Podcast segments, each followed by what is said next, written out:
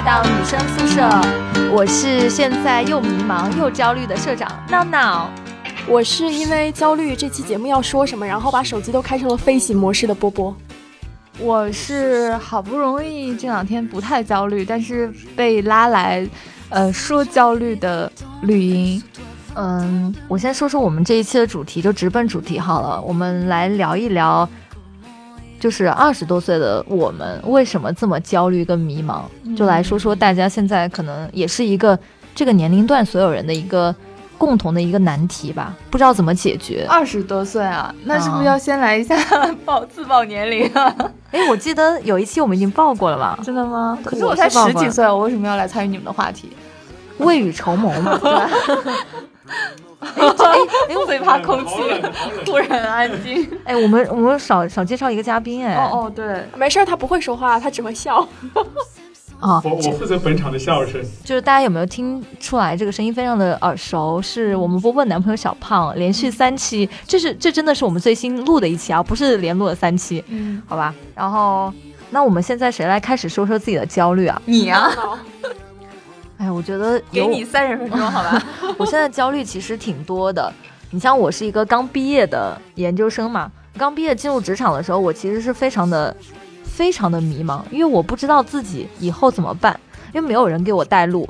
因为你会觉得说，这以后被丢到这么一个复杂的社会当中怎么办？我都是一些学生的经验嘛，我不知道工作之后应该怎么样去那种职场的规则啊，或者怎么样。哎呀，不是你不是已经工作一年了吗？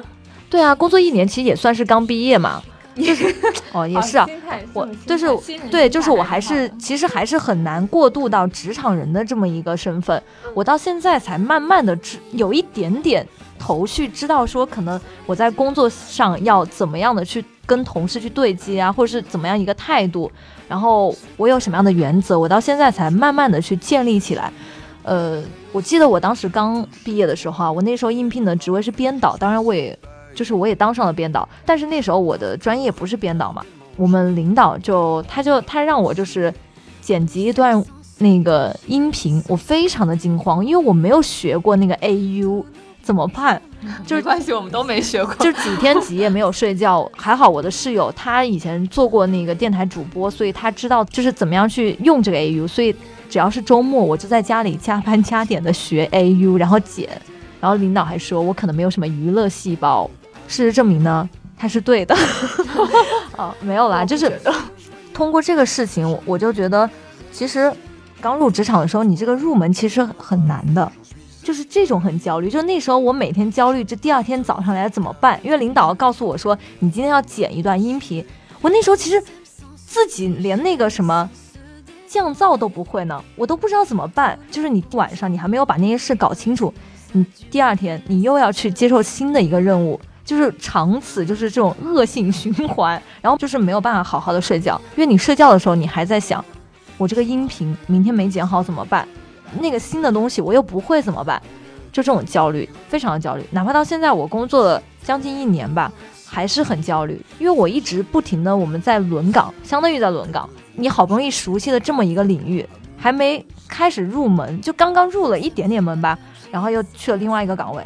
然后你又开始焦虑哦，这个岗位我没有做过怎么办呢？又重新学他的那个新的理论知识，然后再一点点去摸索，就每天非常焦虑。你不知道你未来到底在哪里。我有时候经常会想，我三十岁的时候，我到底成了什么样子？我特别怕自己这几年荒废掉了，就变成一个非常碌碌无为。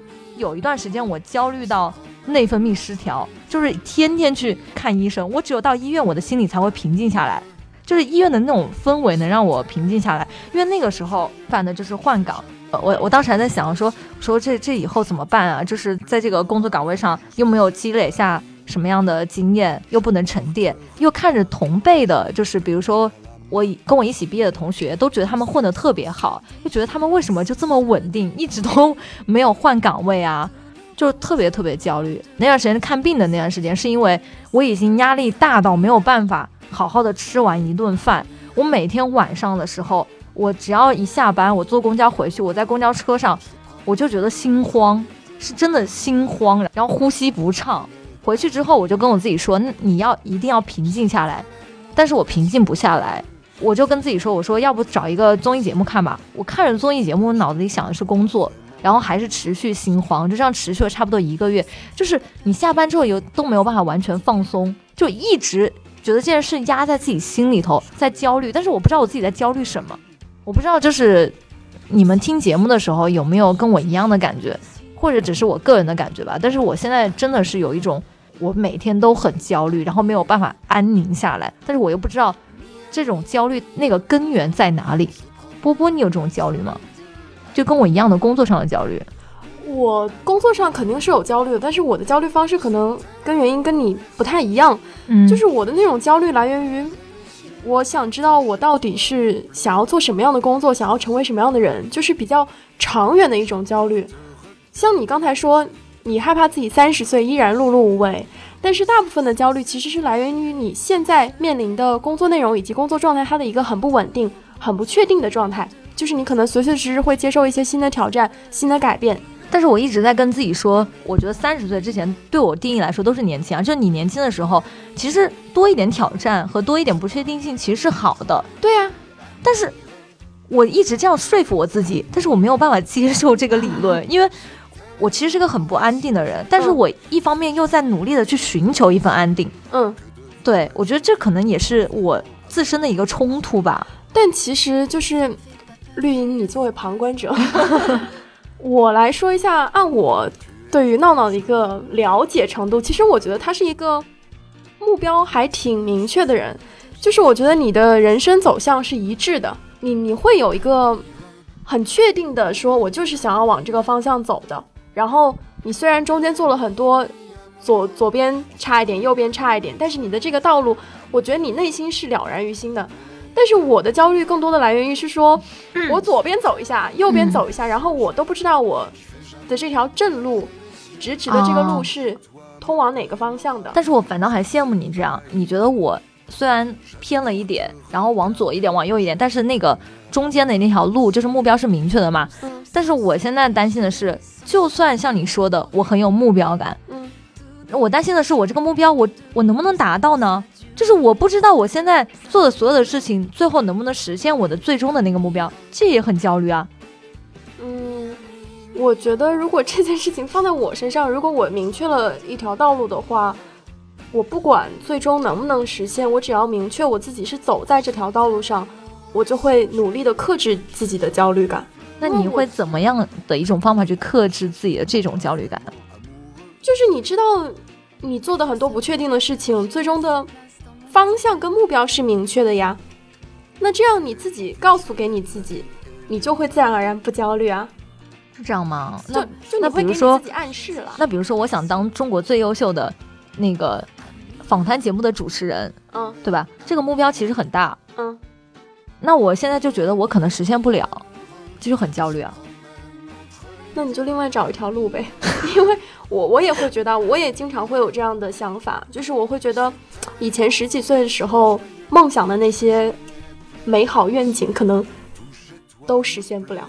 这我觉得这就是成长最残酷的一部分，因为我之前还跟呃我的现在的上司说，我说我觉得现在人越长大，我我我越讨厌我现在这样子，因为我觉得我比以前要现实啊。我说的现实不是说我看中了物质基础，而是我越来的懂得，呃有些东西它不切实际了，那我就要在做决定之前，我要想一想它的实际状况，我再去下这个决定，就是会觉得这样子很束手束脚，我特别讨厌我现在这个状况。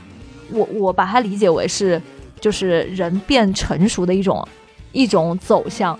其实吧，我觉得就不太好。就对于我来说，我觉得没有以前那种就是无畏的精神。我其实很多时候焦虑可能来源于我非常担心自己丧失掉随时清零的心态跟能力。就以前我觉得你说的无畏，就是三十岁以前，大家可能觉得自己都很年轻。然后你不管是换一份职业，还是你换一个城市，你你以前都会觉得无所谓啊，嗯，就是各种尝试，人生也不设限，你多尝试，你才能知道自己的方向在哪里。对，但是我现在我就是怕的东西特别多，我也是一样啊，我以前都觉得自己很洒脱，但是现在不会。我还跟我其他的朋友聊过你，我说我当时刚进公司来的时候，我特别羡慕波波，因为我觉得他就是那种可以。逆着风起飞的人，你知道吗？就是那种自在如风。我我到现在都哎，我我想科普一个常识，起飞都是要逆着风才能起飞的。这样是吧？我想说是逆风飞翔，就是不管有多少人阻碍他，我觉得他还是能够坦然的做自己，然后就是坚持自己的选，就是可以随时随地的走，也可以随时随地的回来。我觉得就是波波在我心中就是特别洒脱的一个女生。就是我刚进公司的时候，我的目标就是你要成为波波那样特别洒脱的人。其实我觉得我现在的这个心性还是没有变。就如果我能够找到一件事情，我愿意为它倾注所有的心血，逆着风飞翔，我还是会这样去做。但是我现在问题是没有找到，所以我觉得就是大部分可能二十多岁、二十多岁的年轻人应该焦虑是我这样子的。哎，我觉得好奇怪，就是我跟你们两个人其实是相反的。哎，就是我以前是那种。呃，我我我也不会什么逆着风怎么样，我也不会，也不太主动，因为其实以前是一个挺被动的人，就是会被大环境的趋势推着走的人。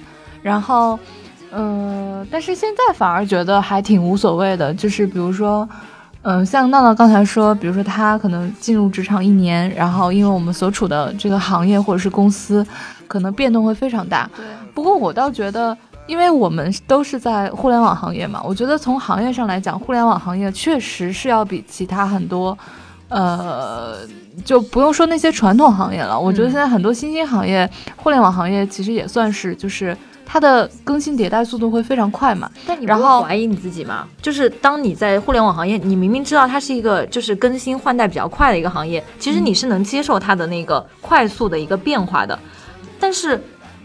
我以前也觉得我自己是可以很快的去适应这种改变的人，但是我现在对我自己产生严重的怀疑。嗯，我会觉得累，我会觉得我我可能跟不上这种发展。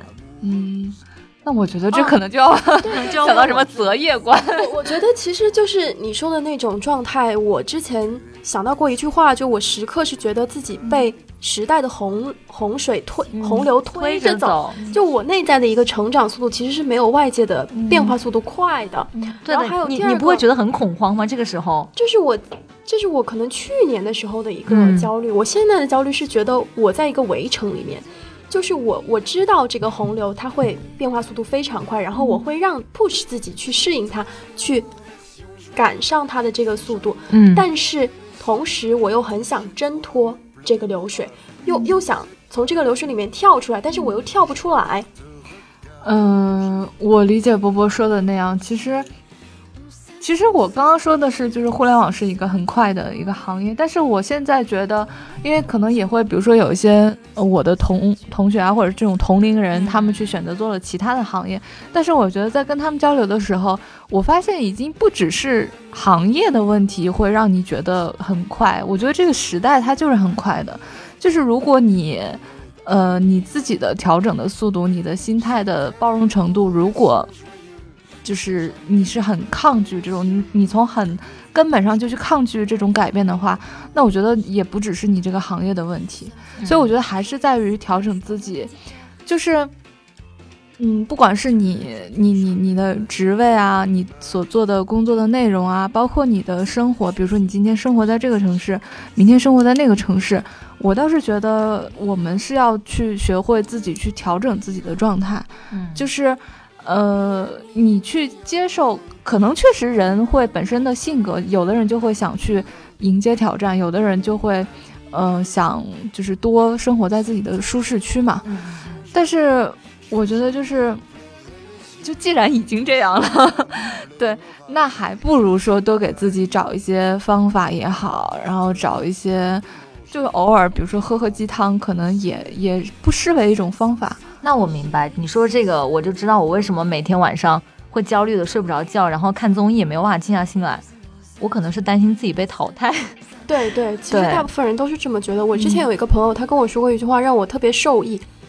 特别受教，他说他的目标是，嗯，他以前会明确他的目标，比如说他想要做投行、做金融，然后到后面想要做咨询，但是他现在跟我说的就是他想要一直以一种创业者的精神去扩大自己的舒适圈，就是让自己能够在更多的范围之内感到舒适，那其实就是他有能力去 hold 住他所面临的这些挑战、新任务。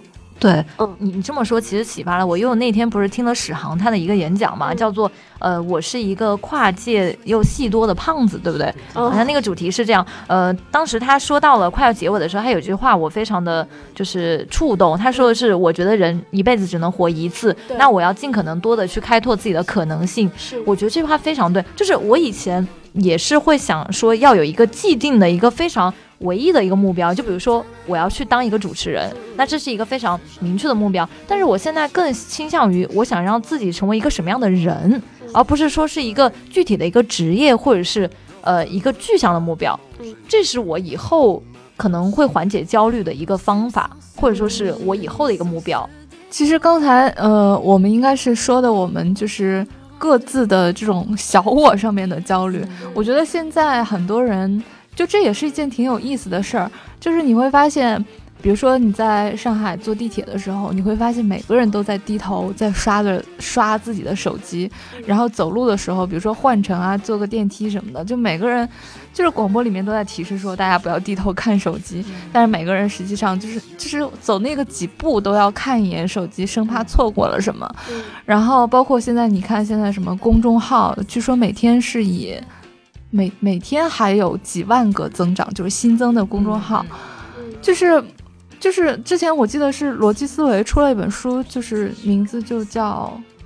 哦，名字叫什么忘了，反正就是说知识焦虑，就现代人也会有这种，就是如果我这一刻是没有在新吸收新知识的话，我就觉得我落后了，我被淘汰了。嗯，对，但是其实你看现代人，很多人我觉得可能就呃已经失去了，就是连静下心来看完一本书的这种能力都已经没有了。嗯就是大家每天在所谓的什么碎片化阅读，然后在这种吸收一些。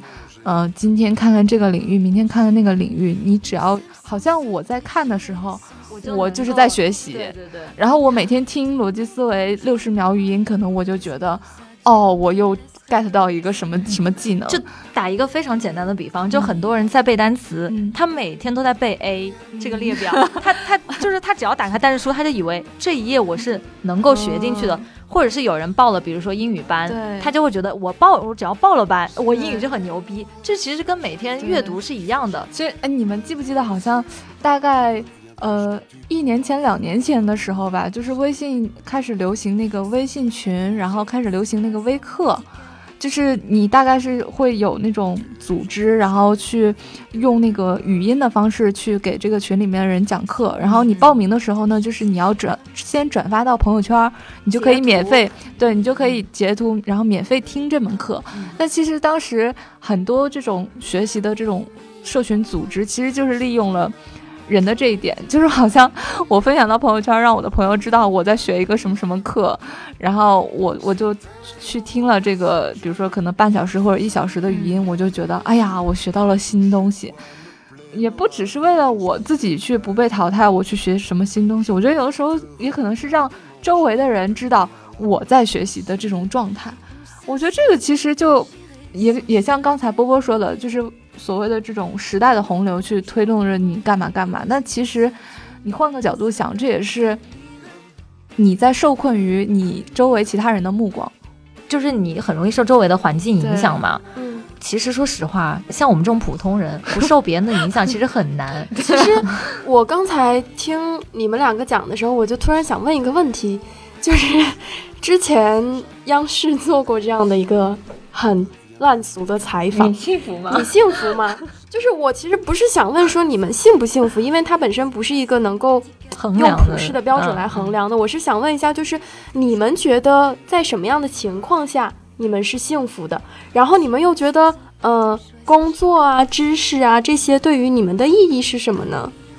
就你们有想过这个问题吗？因为我觉得其实幸幸福跟跟嗯跟焦虑跟成长它是相悖的。就像你如果不努力的使自己顺着这个精英社会的这一套去成长的话，你可能你你不一定会不觉得幸福，嗯。你就想要做一个在大理的那种，天天晒太阳，跟着自己的猫猫狗狗舒服的躺在一起的那种幸福度日的人，他可能也是一种幸福的状态。就是每个人达到自己内心平和的那个点都是不一样的。对，其实波波说的那种，就是我们之前应该也有节目去聊过。那我们还需要回答波波的问题吗？北上广这种，我觉得我我我用我的对再去回答他。其实就是就什么所谓逃离北上广，比如说你选择在大城市还是在小城市，你选择一份压力很大，但是你的进步也会很大的工作，还是选择一个普普通通朝九晚五的，然后可以下班什么过那种老婆孩子热炕头的生活的这种。但我觉得，嗯，说幸福也好，说什么说什么也好，我觉得其实还是人去获得内心的那种满足感的，嗯，方式途径不一样吧。就比如说我可能。你让我，比如说，就是就工作日不上班，我请一天假待在家，我睡到自然醒，然后起来自己吃东西啊，然后什么看剧啊，什么干嘛的。可能如果你给我过一天这样的生活，在那种压力很大的工作里面，突然过一天这样的生活，我会觉得很幸福。但你如果让我连续过一个礼拜，过过一个月、一年，我就完蛋了。所以，我我所谓的那种幸福感，我可能更多来自于。自己对自己的认可，然后或者是工作上面有一个什么样的一个小成就，我会从这种里面，哪怕我身体是很累的，我精神上是连轴转的，是是也是很疲乏的，但是我这个时候是对自己很认可的，我会获得我的幸福。对，其实我想顺着绿茵的话说，就是我突然又明白了一些，可能我一直都有这样的一个想法吧，就是如果你要。觉得让自己不那么焦虑的话，其实第一步是先认清楚你自己是什么样的一个人，然后你跟什么样的人相处，你在什么样的位置下是让自己觉得最舒服的。我以前就是像高中的时候，那时候我跟我闺蜜说，我其实特别希望自己成为一个在职场上呃血战风云，然后厮杀拼打的这种女强人。但是她说，其实你内心是一个多愁善感的林黛玉。那个时候我就觉得，为什么？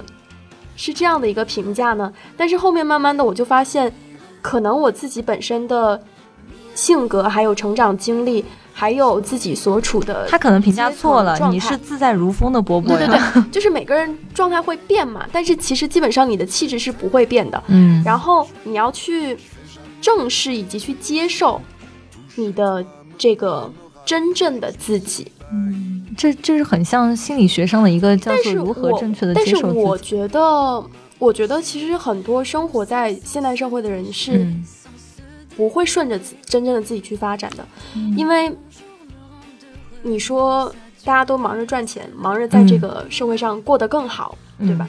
那这块蛋糕就这么大，资源就这么多，那所有人都抢占着说我要去分一勺羹。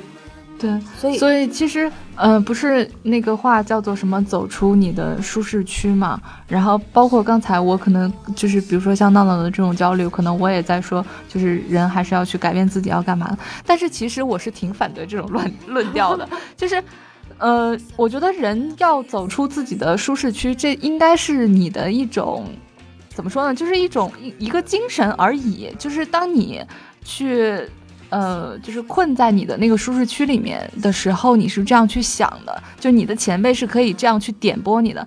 但是如果如果你为了走出对，如果你一直都在跟真正的自己去憋着这个劲去去，我觉得这是挺没有必要的。但是很多，呃，就是所谓这种过来人给经验的时候，其实很多新人是会被这样去误导的。嗯，因为我我我之前也是，就是人在很迷茫的时候，你一定是会找你的前辈，或是你就是你觉得比你经验多的朋友去请教他们的一些经验。对。但是其实我想说，是我这一年的迷茫，就是过来之后，我觉得其实你没有必要过多的去向别人寻求一种什么。答案啊，或者是告诉你你应该怎么做，因为其实他们给你的经验完全都是因为他们自己的一些经历。那每个人的经历真的是不一样，可听可不听，就是有选择性的结合自己来听，取其精华，去其糟粕。对我我我这边也回答一下波波刚刚说的，你觉得幸福的这个问题，什么时候幸福啊？我最幸福的时候应该是做两件事情的时候，第一个就是我能够非常专注的。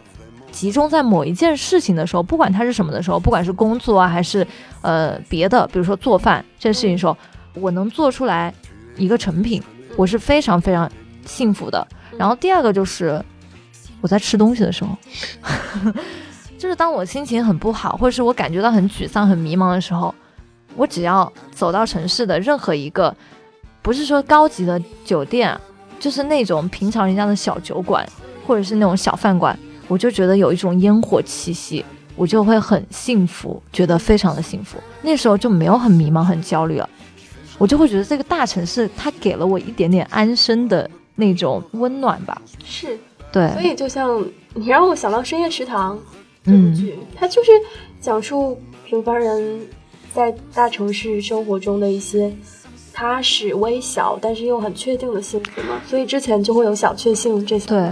因为其实我们现在讲的大部分都是工作上的迷茫嘛，年轻人除了工作之外，还有生活本身嘛。现在有很多人也是远离了自己的家乡，来到了不管是你以前是三线城市的也好，也是四线城市也好，你你总会往二线或者一线城市跑。那我觉得在这个过程当中呢，作为我来说，我一个人在上海，我我觉得其实是非常孤独的。就哪怕身边有绿茵啊，有波波啊，我们每天能够讲一些自己的烦恼啊，然后更多时候是八卦，对，有一些八卦也讲，就是你会觉得，呃，有一个人分享你的快乐和悲伤，但是这种内心深处的孤独，你会觉得灵魂上其实还是少了那么一一个人来跟你共鸣。对，就是传说中的 soul mate，这种是很难找的。但是我现在是越发觉得这种孤独感非常的强烈，而且在上海嘛，就会觉得，嗯，这个城市有好有不好，好的是它给你了很多机会，也有很多各种嗯娱乐的方式，让你不会觉得那么的孤单。但是其实总归来说还是没有安全感的。当你闲下来的时候，你会想，哎呀，我什么时候才能不在这样的房子下生活？我什么时候才能拥有一个自己的家？那我的存款什么时候才能存够？那我过了三十岁，我又以什么样的姿态在这个城市生活？我之后还要去别的城市吗？那我没有男朋友怎么办？我有了男朋友之后，我该不该继续留在上海？哎呀，你好烦呀！真的是想的特别多。也不是想的，我觉得这个问题非常的实际，因为因为你在生活，你这些问题柴米油盐一直会围绕着你，但是我觉得又没有办法去解决，你就会非常焦虑。我觉得这些焦虑都源于我很穷。其实 主要，其实主要我说这句话的目的是想打断闹闹，就是你知道吗？生活最大的精彩就是意外呀！你想那么多，没有没有没有，其实，嗯，我觉得我们可能因为刚进入职场，可能还是稍微年轻一点，而且，呃，不是说性别歧视啊，就可能因为我们三个都是女生，所以我觉得同龄的男生可能要比我们更早去想一些很现实的问题，就是不是说性别歧视，但我觉得这是一个现状。就是很多人会想着说，那你在上海，对吧？什么你买不到房，然后你怎么样怎么样的？对我身边其实很多男生，他们来上海的第一个目的就是存钱，然后买房。我觉得他们这个目标非存钱买房，对，就是他们这个目标非常的远大。但是我每次听到他们这样讲，我就会非常同情他们，因为我觉得可能这辈子也买不到房吧，就除非你自己家里，呃，就是。家底很厚，我是说实话，因为因为我确实现在有一个室友吧，我很佩服他，他是个男生，他周末也不怎么出去玩儿，然后平时也不怎么消费，就是工资大部分都用来存着，就是变成了一个无欲无求的年轻人，就是快三十多岁的年纪，对吧？你无欲无求，我觉得你把自己过成了一个老年人的生活，我觉得也不太好。虽然他老是跟我说他要存钱啊，就是要买房啊，或者是要为以后打算，但是我觉得。为什么要在这个年纪把自己过得这么惨呢？其实说到买房这个问题，我小胖要讲话，你让他讲。我我前几天看的是圆桌派他们新的一期节目，然后就是讲年轻人应不应该买房。它里边因为我没有看到完整的节目嘛，我就看了他那个节选式的文字的摘录。嗯，然后里面有一个观点是讲到生小孩。是对于你买不买房可能一个比较大的一个决定因素，但是我觉得如果在上海住的话，你就算生了孩子，你也买不起房啊。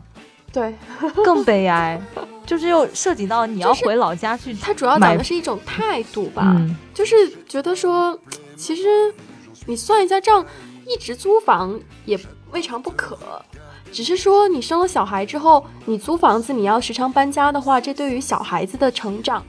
是一个不太好的影响，因为他会觉得他始终在漂泊，然后他会觉得很没有家的这种稳定的感觉，就是从心理学的角度上给的一个意见。所以你是倾向于买房还是不买房呢？如果你在上海的话，我不太倾向于买房吧，就是 那你生了孩子怎么办？他有他有漂泊感，生了孩子，这个话有点太远了，我暂时 不知道。我是一个特别实诚的人，因为我的确是不太知道这件事情应该怎么样去处理。但是我其实一直很羡慕的一种生了孩子的状态，是我当时大学的时候去新疆玩，然后新疆喀什呢有一个青旅，它叫做老城青年旅社，它是一个你是在给青旅打广告吗？不是的。然后那个青旅老板呢有一个女儿，嗯，老板给他女儿取名字叫草原，之后他女儿的一个那他的以后的老公叫野马吗？他女儿，他女儿当时就是有点像那种在院子里面跑着长大的感觉。就他爸爸随时把他女儿拎起来，然后就能够上大街去走一圈儿，去买个瓜就是没有那种很管他嘛，对对对，就是那种自由生长的，对吧？对对对，嗯我觉得这种状态其实还挺好的。你也是说在新疆，那人家地大屋大，你在上海能这样吗？分分钟被人拐跑了好吗？还不一定找得回来。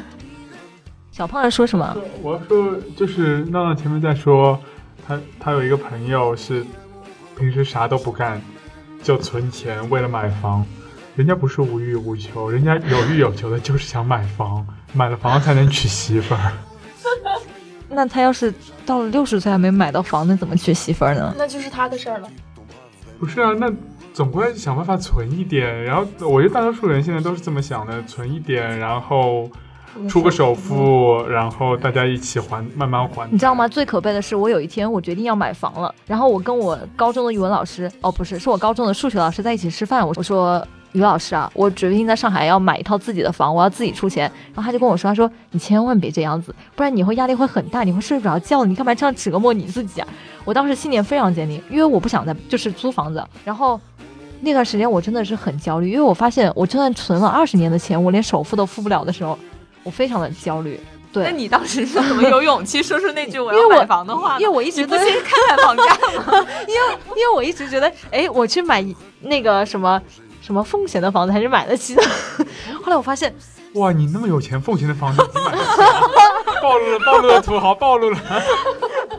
这节目就是一个非常贫穷的节目 是啊，就是靠大家的打赏，打赏二十年就可以买得起了。对，后来我发现我自己就是奉贤的房子首付也付不起的时候，我就绝望了，我就觉得我不要买房了，就这样吧。后来发现租房也租不起啊，我想说怎么办？，我想说，其实大家不用焦虑这个问题，因为小胖有房对吗？大多数人也都是买不起的，一样的。这是我们现在这个时代就是这样的，这个不怪你，不是你太弱，是时代本身就是这样的。像你们刚刚在说，就是啊，大家感每个人都感觉好像在随波逐流。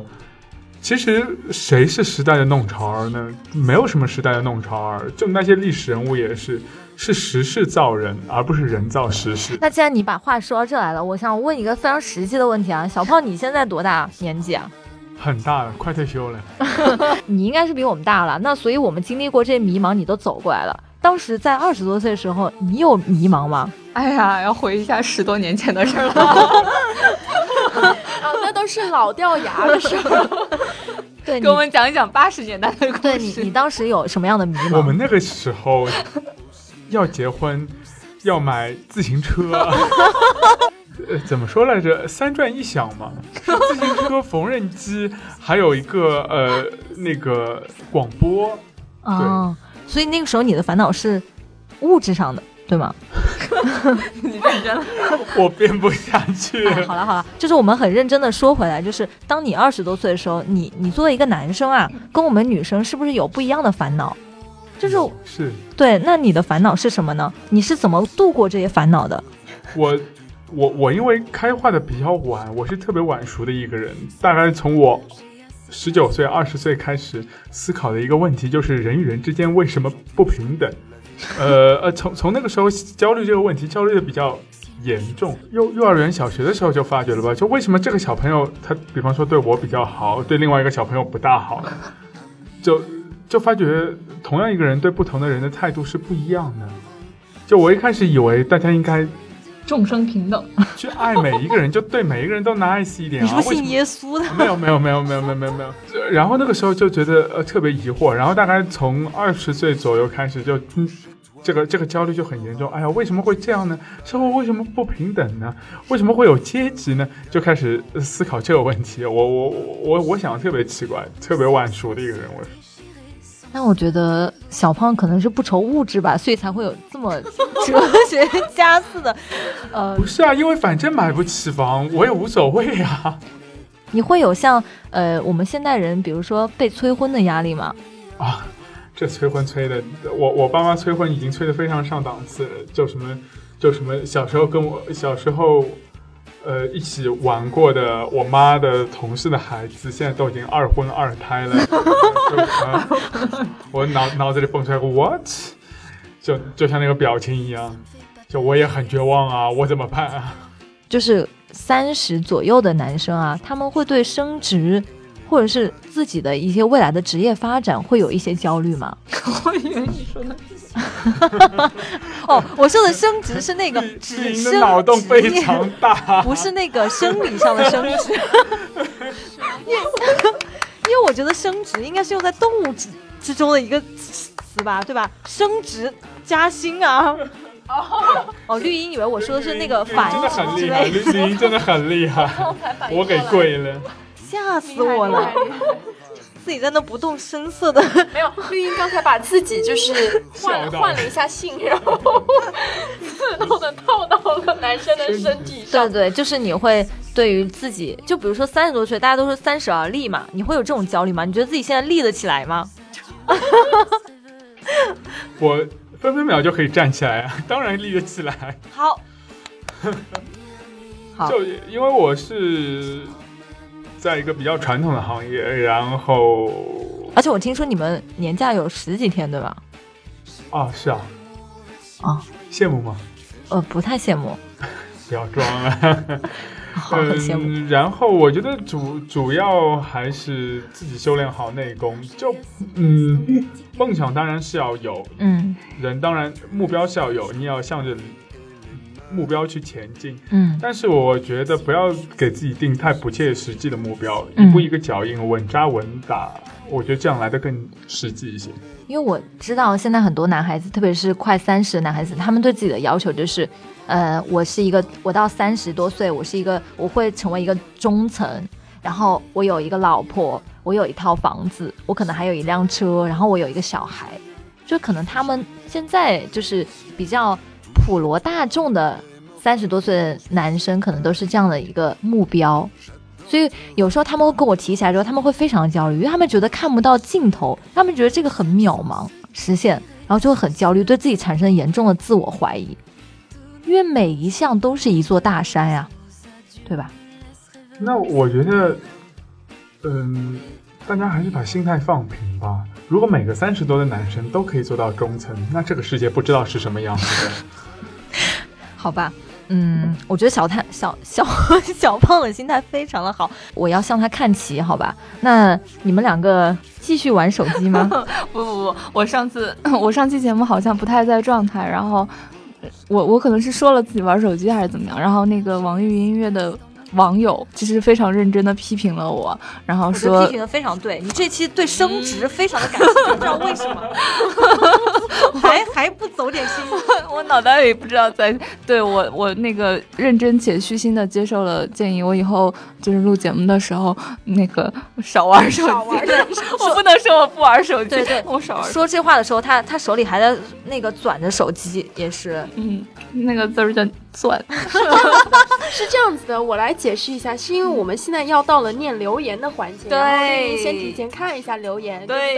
但我手机上也看不到，我也不知道我在看是什么。的，手机现在在我手里，也不知道是大家在那里。哎，好了好了解，释那我来读好不好？我我想插一下，我想插一下，就我刚刚呃说那样的话，并不是说我不思进取或是怎样，我我是一个工程师，然后像我的领导在跟我说，像我们公司晋升的途径上，它不光是说你一定要成为一个管理者才会就是啊，你是说在你的专业技能上，对对吧？呃你也可以 engineer，你也可以升成一个 senior engineer 啊，什么什么啊这样的，就是你可以往专业的技术路线上走，呃，你的资历可以越来越深，因为不是每个人都适合去管理人的，也跟你自己的性格有关系。就比方说，我不喜欢管理人，我就想勤勤恳恳，呃，踏实耕耘，就想在专辑的路线路路线上。哎，你有没有发现他们俩特别像？他说他勤勤恳恳、踏实耕耘，波波也说他自己是一个非常踏实的人。嗯嗯，一般我觉得会这样说自己的人都嗯。你们两个怎么不忘自己坑人的这个？本职工作，好了好了，每期节目都要坑人。嗯，这样那个我来就是读一下闹闹他之前发在朋友圈的一个话题征集，然后说让大家来聊一聊自己二十几岁时的焦虑。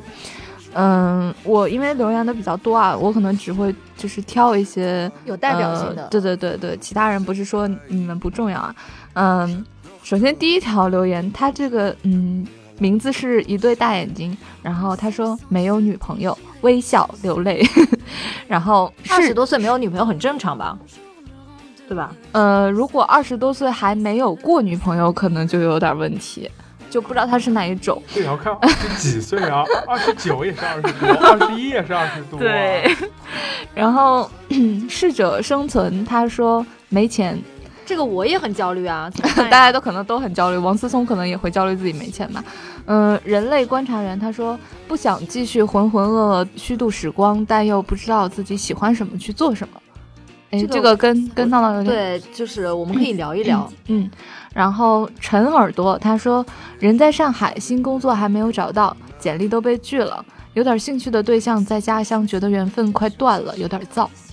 这个我觉得陈耳朵，你可以回家先把对象这个事解决了，再把他一起带到上海，说不定你们俩就都有工作。我跟你说，现在有很多餐厅包吃包住的，你知道吗？什么鬼？嗯，大梨子他说，二十一岁马上大大四了，面临着就业还是考研，亦或是考公的选择。虽然心里已经有了答案，但每天还是很焦虑，会害怕，会担心结果会不如所愿，会犹豫做出的选择究竟是否正确。我觉得好多那个大三、大四的时候，应该很多人都会面临这样的选择，是的。因为我是大一就决定要考研，所以我就是横着心一直考研，我就没有他们那种焦虑。但是我其实能体会他们这种焦虑，就是你不知道这个结果会怎样，你就每天备受煎熬。嗯，呃，依然他说每天干着自己并不喜欢的工作，房贷车贷逼得自己还不得不干。哎，这个就是说的，就是一旦你选择那个。就是房子啊，车子啊，就是你先拥有了，但是你就这个贷款的压力会让你，可能至少像不会像我们现在这种状态，就是你跳个槽啊，工呃换个工作啊什么的，就会有很多。侧面说明他其实现在有房有车了呀。说得好，嗯，这个叫什么？P O N D 胖的。你刚才你刚才棒吗？你刚才读出了这么赚钱，读出了读出了一丝东北口音，不知道为什么。他说：“我也是诗人庞德。”他说：“呃，二十多岁的我正值创业时期，和朋友开了间工作室，现在整天忙于工作，感觉交友圈越来越小，跟以前的好朋友联系的也少了，有点惶恐。哎，我觉得创业难道不是？如果是你自己做老板的话，不是应该会，呃，就是。”拓宽自己的朋友圈嘛，交际圈，因为你会要，比如说找人投资啊，或者干嘛。你问我，我怎么会知道？我也不知道，要看他创什么业吧。要是都是创那种什么接接人家拍狗狗啊、拍猫猫的那种，那都是跟猫狗打交道吧。我发现一件事情啊，就是我们的舍友大部分都是在创业啊，好神奇啊！能不能投钱？能不能投资一下我们呀？对呀，投资我们肯定是一次成功的项目创业。你是怎么有勇气说出来的？嗯，那个彬彬彬他说想在大城市扎根，但房子是一道难以逾越的坎儿，尤其是当你喜欢的女孩子也在这个城市的时候。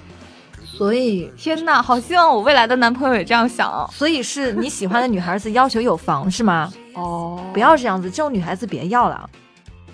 呃，但我觉得也不能这么说。但是我是觉得，如果。如果你在上海，他还要求你在上海有一套房，我觉得这个女孩子就是不是有点太强人所难了一点吧？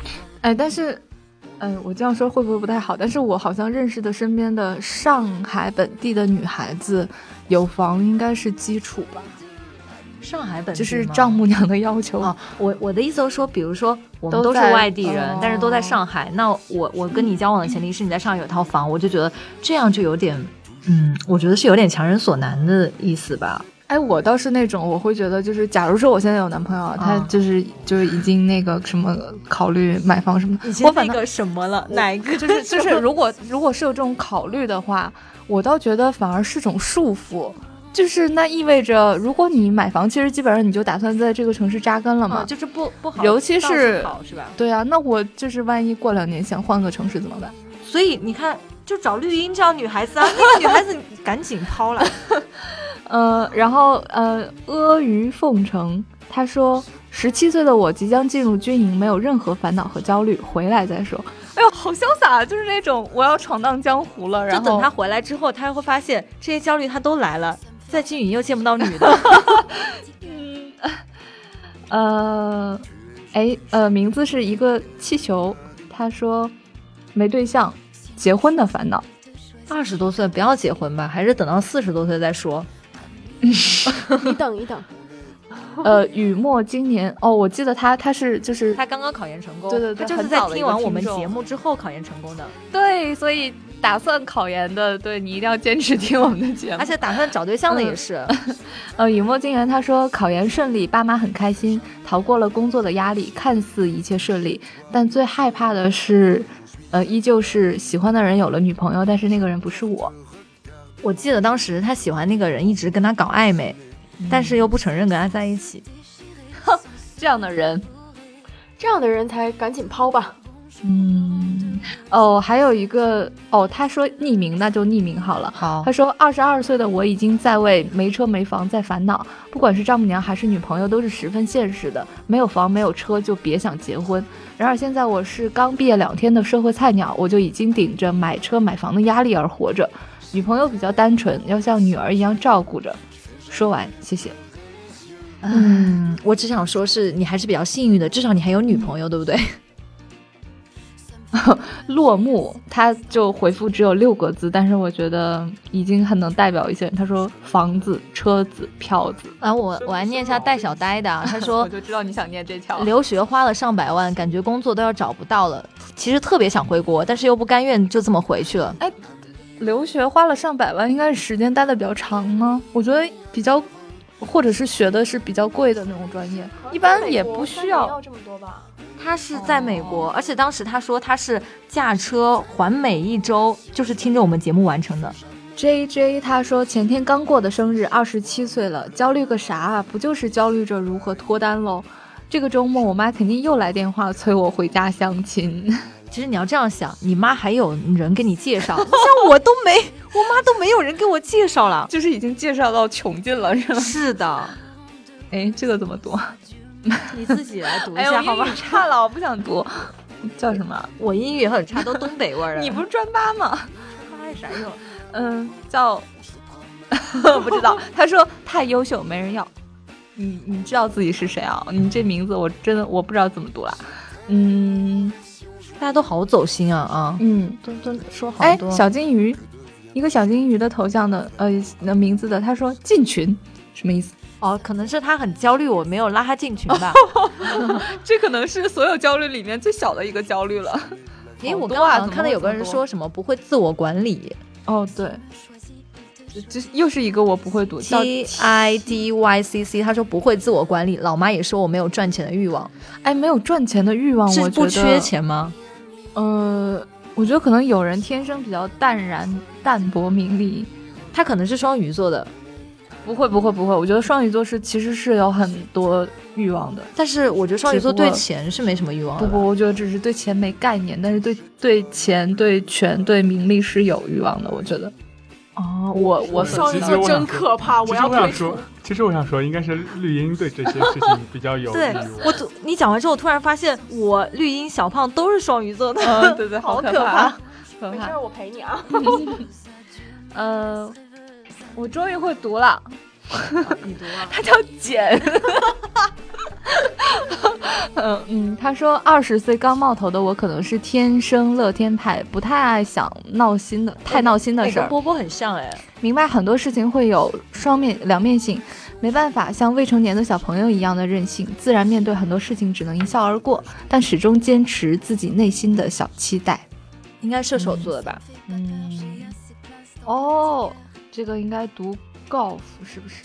他说二十多了还没有正经谈过恋爱，那还是谈过的嘛，比之前正经没有正经谈过恋爱，那所以你这个正经跟不正经的分界线对你不正经的谈了多少？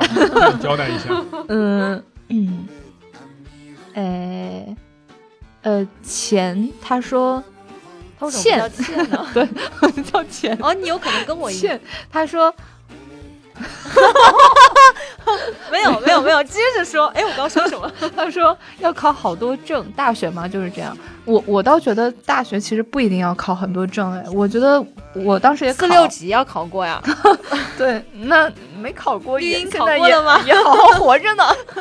就嗯，就那种什么会计证之类的那种，我觉得真的挺什么会计证、教师证、旅游证、导游证，我觉得真的挺没用的。除非你想好了，就是你最好还是不要，你有那个空，就哪怕你多去认识一个朋友，去学学一种新的打牌的技能，我觉得都比考个证重要哎。啊，但是 我就是这么挣钱的吗？以后不能跟绿茵打牌，我记住了。没有啦，我打牌很烂。就是我觉得，因为考证，就好多人，嗯、只是为了考证而考证嘛？对，吧你会发现现在好多会计证好像已经取消了吧？对对对，是的，哦就真的挺没用消了的，对。然后你你至少也要花个几百上千呢，然后去买教材、报班之类的。情况就是什么 CPA 呀、ACCA 哦，对对对对对对，但是那种其实也是相对来说比较专业的人，或者除非你特别聪明，你才能跨界去考个 CPA、ACCA 这种。是国际你要考注会吗？呃，就是注注册会计师跟国际注册会计师，哦但是那种是很难考的，就专业的人也会比较难考的。但是像会计证这种比较，就可能你看个几周的书也能考过的这种证，就别考了。我的建议啊，我的个人建议。对对，因为有可能你考过之后，你也不会去用它。飘到十一维，他说金曲奖给草东的应该是那个什么草草东没有派对，嗯，呃，评语他说有一句他觉得特别贴切，唱出了九零后的彷徨与厌世。呃，雄心万 你看都破音雄。心万丈，到最后一次次被现实挫败。现在一想到毕业后做个最普通的普通人，就像曾经在十七八岁不屑的那种普通人，一阵彷徨。我想，我想插一下，就嗯刚刚听你们读了那么多听众的留言，就呃有可能在我小一些的时候呃也想过这些问题，就将来会成为一个怎样的人，呃，想要谈一场怎样的恋爱啊什么的。但是，呃，就是我最近到了三十岁之后，然后你都三十岁了，看不出来呀。好我以假，我我以为你才十三岁呢。好假 难，道不是说应该看上去有什么已经退休了吗？就呃，最近也有亲人离世，然后爸妈身体也不是很好，呃，然后我有一个很好的朋友，最近突然脑出血，所幸现在查下来没有什么，会觉得以前想的那些问题其实都没有什么，船到桥头自然直，到了那个时候自然都会解决，都会有解决的方法，但是像生死这种问题就比较讨厌，就。很难去面对这些事情。我有一段时间啊，就是我大概是二十岁的时候，读大学的时候，有一段时间非常的怕死。我我害怕就是我身边人离去，我也害怕就是自己老了之后要进入到死亡那个状态，我特别害怕。我那时候害怕的不能睡觉，不知道为什么那个时候非常害怕死亡。其实说到死亡这个，哎，它应该是每个人都会在不同年龄阶段会考虑的事情吧。我以前初中的时候想到死亡，我就觉得，因为每个人最终都会死嘛，那为什么要努力呢？就一种很心如止水的感觉。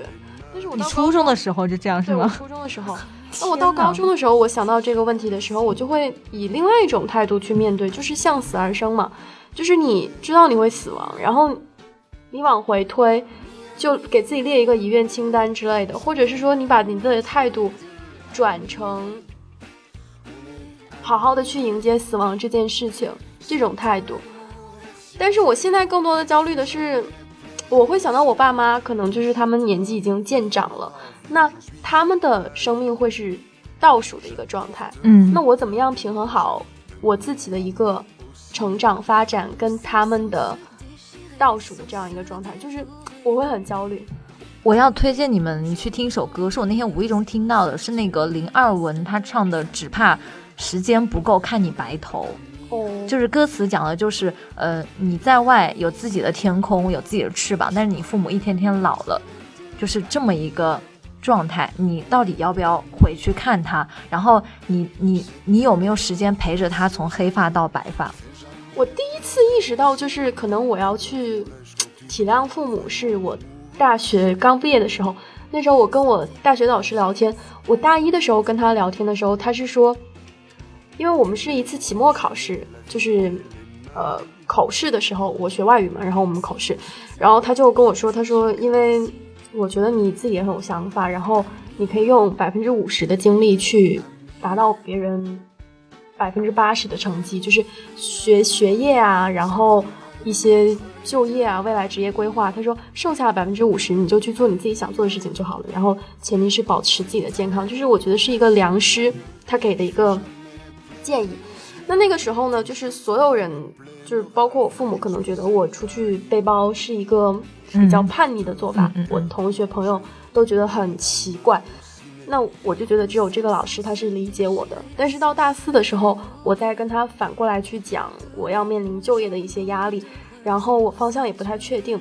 那个老师就说，虽然我觉得按你的性格，其实是最好是去出国，去再体验一下青春的魅力，去发掘一下自己更多的不一样的东西。但是你要去站在你的父母的角度去想，你哪怕是给他一个。确定的，但是不正确的方向，也会让他觉得心安。但是你现在就是什么什么选择都没有给他，就你 A B C D E，你让他觉得是一种很不确定的状态。那他随着自己的年龄慢慢增长，然后觉得自己的女儿还还要在这个社会这个险恶的社会去受到这么多的挑战，那他那我的女儿未来有没有能力去面对这些挑战？然后。他如果是自己一个人要去走接下来的人生道路，他有没有？好，波波他已经也也呃已经哽咽了，说不下去了。那我就接着说吧。呃，我我我其实是我我能够理解波波他老师刚才讲的这番话，因为我妈妈也跟我讲过这样的事情。呃，我有时候会跟我朋友抱怨说，觉得我妈不理解我，因为我妈总是会觉得我自己在外面就是又照顾不好自己啊，然后又过得很。粗糙啊，或怎么样？但是，呃，我朋友就跟我说说，如果你让你妈妈能够感觉到你自己有能力完全的应付你自己的生活，然后她能够放心，然后又有个人照顾你的话，她其实是不会天天唠叨你的。我我我觉得这句话其实说的很对很对，因为我当时还小，不太懂事嘛，我就是很容易抱怨我妈老是管我。但是我妈有一天跟我说，她说：“你知道我为什么一直要你找男朋友吗？为什么一直，嗯，就是想让你在上海谈个恋爱吗？因为她觉得她没有办法在身边陪我，她觉得她需我需要有个人照顾我，这样她会放心。然后其实那一刻，我就对我妈老是要我找男朋友这件事情，或者是为我担心我就是那么。一直单身这件事情，我我很理解他了。嗯，对，所以我觉得，我觉得，我觉得大家还是有时间，不管是在家也好，还是不在家也好，也要经常给爸妈打个电话。就算你不能够缓解他们的焦虑，至少让他们知道你在干嘛。对哦，你们说的我就要反思自己了。像我这种，可能平时以前嘛打电话的时候，可能一两周打一次电话，然后现在嘛有那个。我妈开始微信玩的比较溜的话，可能就朋友圈啊，或者是微信聊几句这样的。我就觉得，可能我们要单独开一期节目来聊这个了，是不是？因为我妈老是说我，她说每次都是我给你打电话，你从来都不给我打电话。而且我妈就是呃用了微信嘛。但是他我经常接不到他的语音通话，所以他后来也就不用微信。不是你可能接不到任何的电话，就大家知道吗？我们真的每次录节目之前，那个出现种种病，比如说我们今天约了三点，但是可能我们实际录上节目都已经快五点了。然后就是你打闹闹电话，你想要关键时刻想要联系他的时候，永远联系不到他。也不知道你这手机每天带着俩手机干嘛？也不是啊，就是看我们的心电感应的程度了吧，对吧？那你能不能把你的蓝牙开开啊？我真的是。哎，我们在最后就是已经说了这么多现实的问题，我们最后是不是要给大家一点鸡汤啊？就是推荐一两部比较励志的电影给大家，就是看看振奋一下，就是让自己觉得生活还有希望。说，我要给大家推荐的，虽然现在禁韩是吧，但是我还是想推荐大家看一个电影，叫做《重返二十岁》。嗯，不是鹿晗那部啊，是是韩国原版的。嗯，他讲的就是一个七八十岁的老奶奶，然后进了一家照相馆，然后最后重返青春的一个故事。我觉得这个故事给我最大启示就是，嗯，你不要觉得你二十多岁的时候很穷，然后羡慕那种很有钱的人，但其实，呃，每个年龄都有每个年龄的好。我觉得二十多岁其实是最好的一个年纪，因为你又没有孩子。有可能也有孩子，可是你又没有太多家庭的负担，你又你爸妈又健在，我觉得那个时候，呃，你你你要试着用这个电影的角度来回想一下，就是当你垂垂老矣的时候，你再回想你你为什么那么想回到的是二十岁，而不是十几岁，也不是三十几岁？那因为二十岁真的是你你最可以做自己的时候，所以我觉得建议大家去看看这部电影，而且里头还有帅哥，真的，韩国帅哥，闹闹觉得的帅哥。啊，到我吗？到你了。哎，我我想推荐一部电影叫《鸟人》。哦，但是我其实剧情有点忘了。然后，他就是那个男主角，他他一心想要做一场成功的舞台剧，就是他以前是一个曾经成功过的一个演员，然后他一心就是想要重返当时的成功的巅峰，但是怎么样，观众呃大众对于他的印象都是。都是一个可能已经没有什么才华，然后垂垂老矣的这样一个演员。我不知道我说的对不对啊？就如果说不对，没事儿，大家想知道具体剧情的话，就可以亲自去看一下电影。然后像他就是一个，嗯，我主要说一下他性格吧，就是他性格非常的自我，然后他为了他想要达成的这件事情呢，会掩饰、掩饰、压抑自己内心的一些柔软以及。对于亲情啊，呃，对于爱人这方面的一些体谅之类的，但是到最后结尾是，他其实内心真正想要追求的就是他在乎的人对于他的认可，他的女儿，他的老婆，就是这种很简单的、很很纯真的一些精神力量。然后他最后，嗯。他最后好像是生病了吧，就是就是他最后镜头是在医院的病床里，病床上，然后呃，对他最后在医院的病床上，他老婆还有他女儿就是会来探病啊，包括有一个很小的细节，就是他老婆给他送花是送的，他之前就是老是收收到别人给他送的花，其实是他不喜欢的花。但是他老婆最后给他带到病床上的那束花是他喜欢的花，并不是他不喜欢的花。就是他以前可能太在乎别人的眼光了，然后别人给他带来了一些嗯赞赏啊，他自己是不想要去接受的，不喜欢的他也去接受。然后到最后，他觉得自己完成了这样一个圆满的对于爱的寻求之后呢，他就从窗台。很满足的跳了下去，纵身一跃。对，但是他女儿，电影展现出来的画面是从他女儿的视角给的一个镜头，是他女儿看见他的爸爸变成了一只鸟一样自由自在的飞翔，就是心灵上得到了就是自由。我觉得应该是这个样子。对对对，呃，那到我了的话。我因为最近其实我也挺焦虑的，所以我看的电影啊剧啊都是那种不太用脑子的，然后我就不给大家推荐电影了。那我我其实可以，就是为什么开头的时候，呃，我说自己其实最近两天刚好不焦虑了呢？就是我在这里也可以给大家分享一个，嗯，不能说治愈，不能说，呃，就是什么什么根治之类的，就是我觉得是一个缓解焦虑的一个方法，就是，呃，做家务。或者说是就是整理，就是因为当你当你在整个人处于比较乱的时候，处于比较迷茫，你不知道做什么的时候，其实做家务真的是一个能够。因为会让你就是你你会手手跟脚你会不停的忙碌嘛，然后你会看到自己的就是可能原来比较乱的房间，然后一件件东西被整理出来，然后被被收纳进去，然后看着你的房间变成了一个很井井有条的一个一个一个个角落，我觉得这其实是一件挺治愈的事情，而且。呃，就是当你收拾好了，然后躺在床上看电视的时候，然后顺便刷着手机，我觉得你整个人的心情会放松很多。同意。嗯，照你这样说的话，如果整理可以带来那个缓解焦虑的话我话，不去你家帮你整理。不是啊，我是说我们去应聘保姆 吧。你们家缺保姆吗？你要说这是私人管家，什么叫保姆？你放心，我我不会纵火的，我只是去你们家当保姆而已。好恐怖。嗯，好了，那我这期节目其实也差不多了。然后其实像那然后就，不让我推荐了吗？哦哦哦哦，不错，我把你们两个合为一体了。没有自动忽略了三十多岁的需要推荐。嗯，推荐。呃，我想推荐大家去看一下王家卫的《重庆森林》，就还是心存希望吧，总有那么一份感情等着你，一切都会有答案的。你是想说那个过期的罐头吗？有一个台词不是？对对对对，就什么都有都有保质期，凤梨罐头都是有保质期的。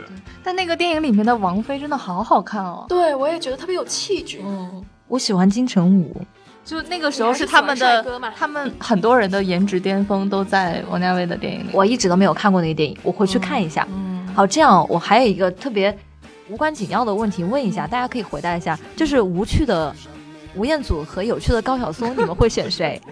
好的，呃，不是说一定要你们回答，但是如果你们听到这里了，那是一定要回答的。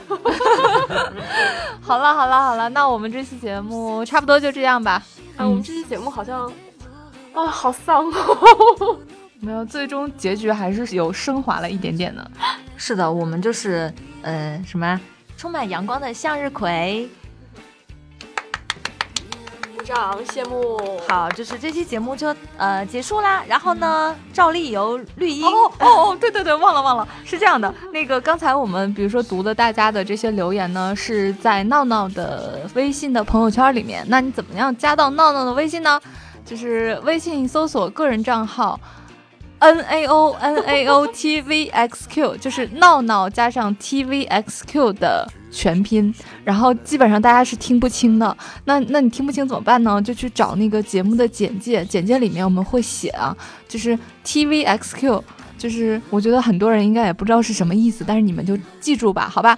然后另外呢，我要来说 TVXQ 就是我的偶像东方神起的缩写，啊就就这样。就如果你说你是东方神起的粉丝，我会比较快速的通过；如果呃就不是的话，那可能要等一个月了，就这样。对，然后那那个，如果你玩新浪微博的话呢，也可以去新浪微博去找我们，呃，女生宿舍 FM。呃，对，就是有的时候可能会也会发一些话题在上面，然后也会转发一些乱七八糟有的没的，就是一切看我心情，好不好？就是跟乒乓球有关的。对，然后另外呢，我们节目目前是基本上如果不出什么大意外的话，会在每周一。呃，在喜马拉雅、网易云音乐还有苹果的播客上面同步更新。那基本上呢，我们最近几期也会出点小意外，所以基本上都会拖到周二才更新。大家一定就是你们到周日的时候就可以催更了，就是但是不要艾特绿茵或者是艾特波波，一定要艾特闹闹。就你们就你们要记得艾特对人，就是催更要找对人。其实你们艾特他，其实跟艾特我是一样的，因为我会被他们暴揍一顿，你知道吗？这个医药费每次要花很多钱的。所以大家真爱闹闹的话，就不要艾特我们俩。对你可能那个给闹闹打赏一下啊，对的，对吧？我就知道你要说这个。呃，现在是七月份的第第二周了，对吧？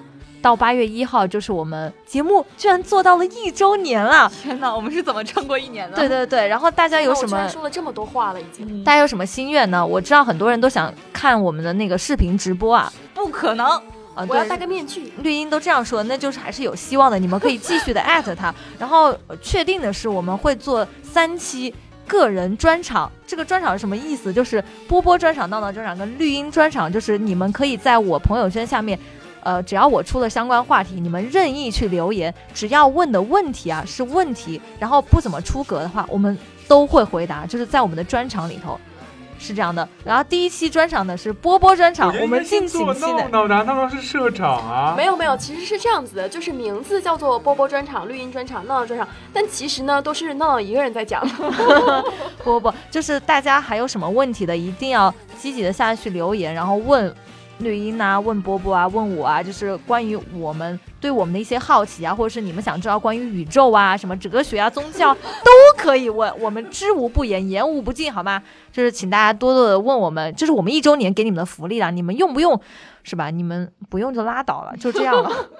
好了，好好一期特别，我真的觉得诺诺特别适合去做那种电视购物主持人，就他可以不停说，不停说。好啦，我们一个冗长的结尾该结束了，好不好？下期见，晚安，拜拜。